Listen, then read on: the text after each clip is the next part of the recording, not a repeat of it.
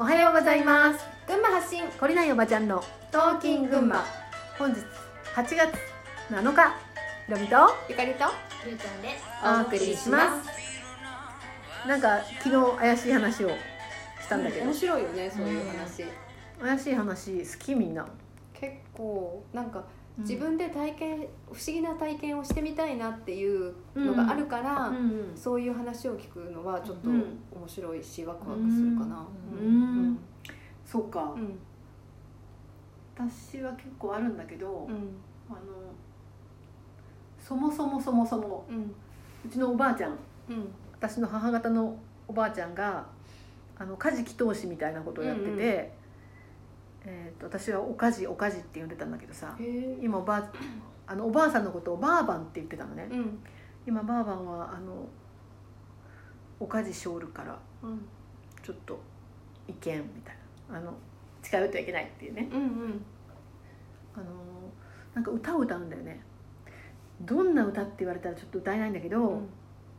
マントラみたいななんかお経に節がついた感じの歌を歌いながら、頭の先からずっとその患者さんというか相談者というか、うん。このここ来ねた方、寝てるんですか？寝てる人のところをこうなんていう言い方してね揺らしながら触っていくんだよ。うん。で悪い箇所が来たら、うん。ゲップが出始めるの。へえゲップって言って「あなたここが悪いね」っつって言言ったりとか、あの近所で「あの家火事が起きるよ」とかさうん「あそこの人はもうすぐ死ぬな」とかさ、うん言って、まあ、周りから気持ち悪がられてたんだけどさ。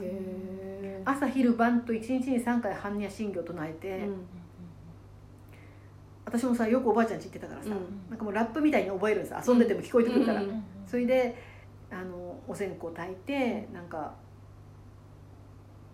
なんだろうねあの音は何だったんだろう。なんか鈴かなわかんない。なんか鳴らして、うん。もういつもいつもその炊きたてのご飯と、お水と、うお供え物とお花、うん。がちゃんとあってさ、でそのおばあちゃんが私に繰り返し繰り返し言う言葉があってさ。うん「ひろみなせばなるなさうん。なさねばならぬ何事も、うん。ならぬは人のなさぬなりけり」っていうことわざがあるんだけどさ、それを幼稚園の時からさ延々言われるわけよ。うん。で私お勉強も好きじゃないし、うん。あの全然そういう言葉知らなかったんだけどそれだけずっと耳についててまあおばあちゃんはもしかしたら何か分かってたんかもしれない。うん。分かっててそれを私に言ってくれてたんかもしれない。でだからそのこうスピリチュアルの世界とか目に見えない存在とかそういうのがあるっていうのはもう当たり前だったんだね、うん。さっきも言ったけどそのおばあちゃんの連れ添いのおじいちゃんが亡くなった時になんで死なないのにうん。なんかこんな感じで焼くの？みたいな。私が死んでも絶対焼かないでだってこれが残ってたら熱いじゃんみたいなね、うんあのそういうんだったんだよ。でまあそのスピから離れてだいぶ経ってからまたスピを再び学び始めるんだけどさ、その頃のスピリチュアルっていうのは私が体験してたちっちゃい時のそれとは全く違って、癒しとかさうん。エネルギーとかさうん。石とかさうん。なんかいろいろあるわけグッズも。うん。でも私はあの、まあ、自分のそのスピを教えてくれる師匠にもついたしいろんな人のお話も聞きに行ったしいろんな情報も得たんだけど何一つそのそのスピリチュアルのグッズって言ったらいいの？うん。数珠とか、うん。ネックレスとか、ペンジュラムとか、うん。あのもらったものはいっぱいあるんだけど、うん。ティンシャとかも、うん。なんかもらったものはいっぱいあるんだけど自分で関心があって買ったものが一つもないのね。うんなんかねそこにこう興味がいかなかったというか、うん。でだけどみんなそういう話ですごい盛り上がるわけ。で私はなんか全然こうトーンが低くて、つまらなさそうな感じに見えたんだろうね。うん。あのなんかそれをちょっと言われたことがあるんだよね、でも全然わかんないんだよ。そのものものっていうものの力っていうのかな。まああの手のひらに乗せるとさピリピリピリピリってしびれた感じがしたり、うん。あとボワーンとあったかくなる感じがしたりはするんだけど、うん。どうしてもそれが必要となれなかったというか、まあ関心なかったというか、うなんだよね。だから今でも、あのースピ仲間の家に行ったりするとやっぱいろんなグッズがああるのね、うんそれ見見て全く心がこう、まあ、動かない感じがしてるんだけどさ、まあ、それぞれさあの人によってこうスピリチュアルっていうものの捉え方とかさ入り口とか全然違うじゃん。うんで私も、まあ、独自の独特の感じで入ったし、うんその生まれた時の感覚とかさあと自分が生まれて6ヶ月目にすごい生きるか死ぬかの大大手術をしたんだけどさ、その自分が手術しているところをあの客観的にというか上から見見たんだよね。で父親がすごい泣いてて助けてくれっていうのをなんかそっけない病院だなって今から思うと、うん。これ日本かぐらいあのなんていうの？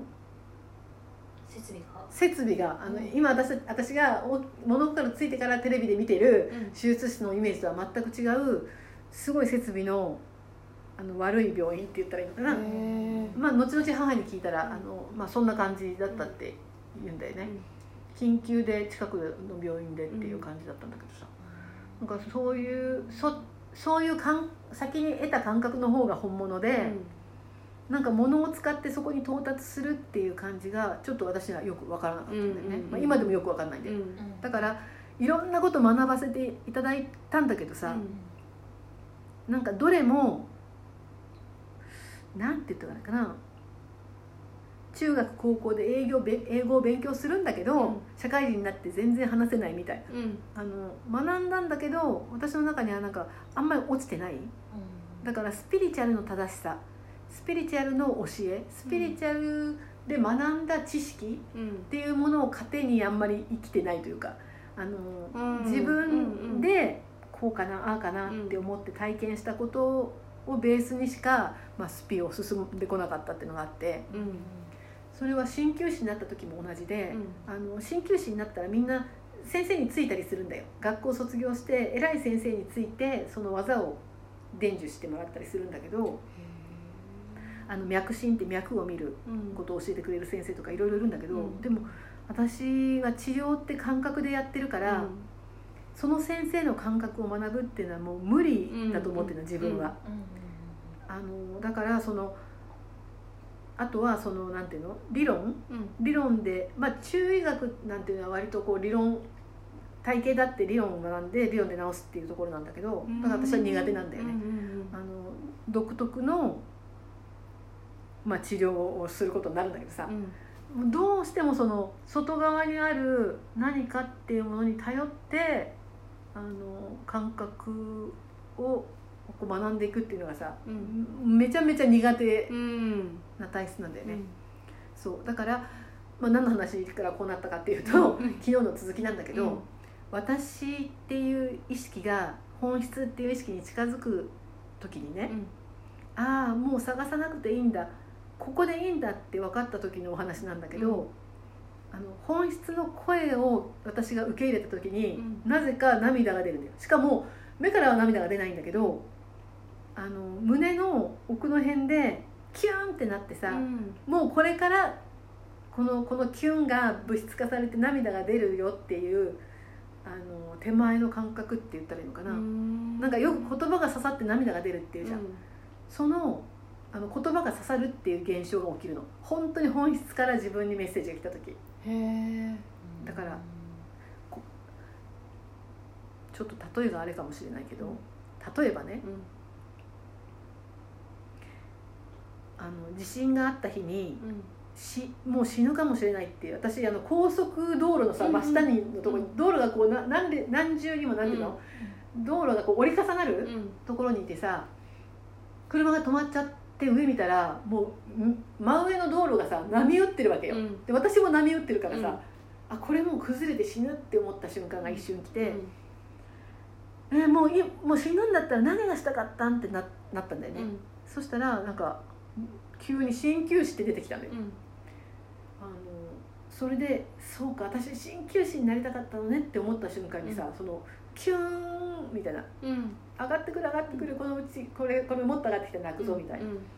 あのが来てまあそれに従って、うん。その翌日すぐ願書出しに行ったんだけどお金もないのに。なんか今はあれが起きたら絶対従わないといけないんだよ私の中ではどうしよう。どうしようね。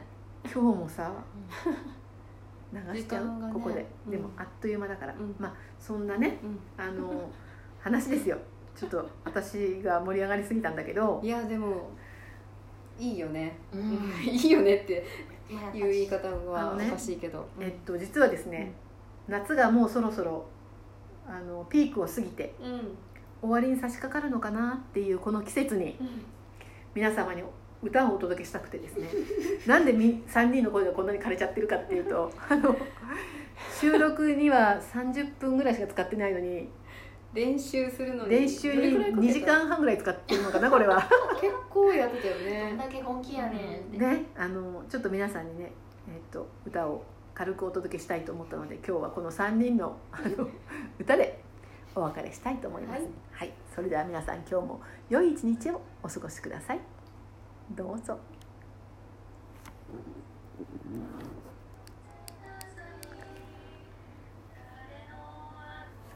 ちょっとちちっちゃいかな声が。ちっちゃいみたい。もう一回大きくしてやってみる？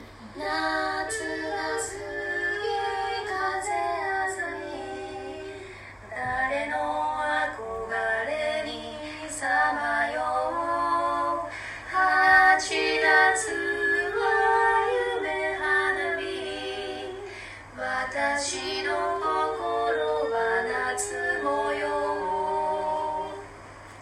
じゃあねじゃあね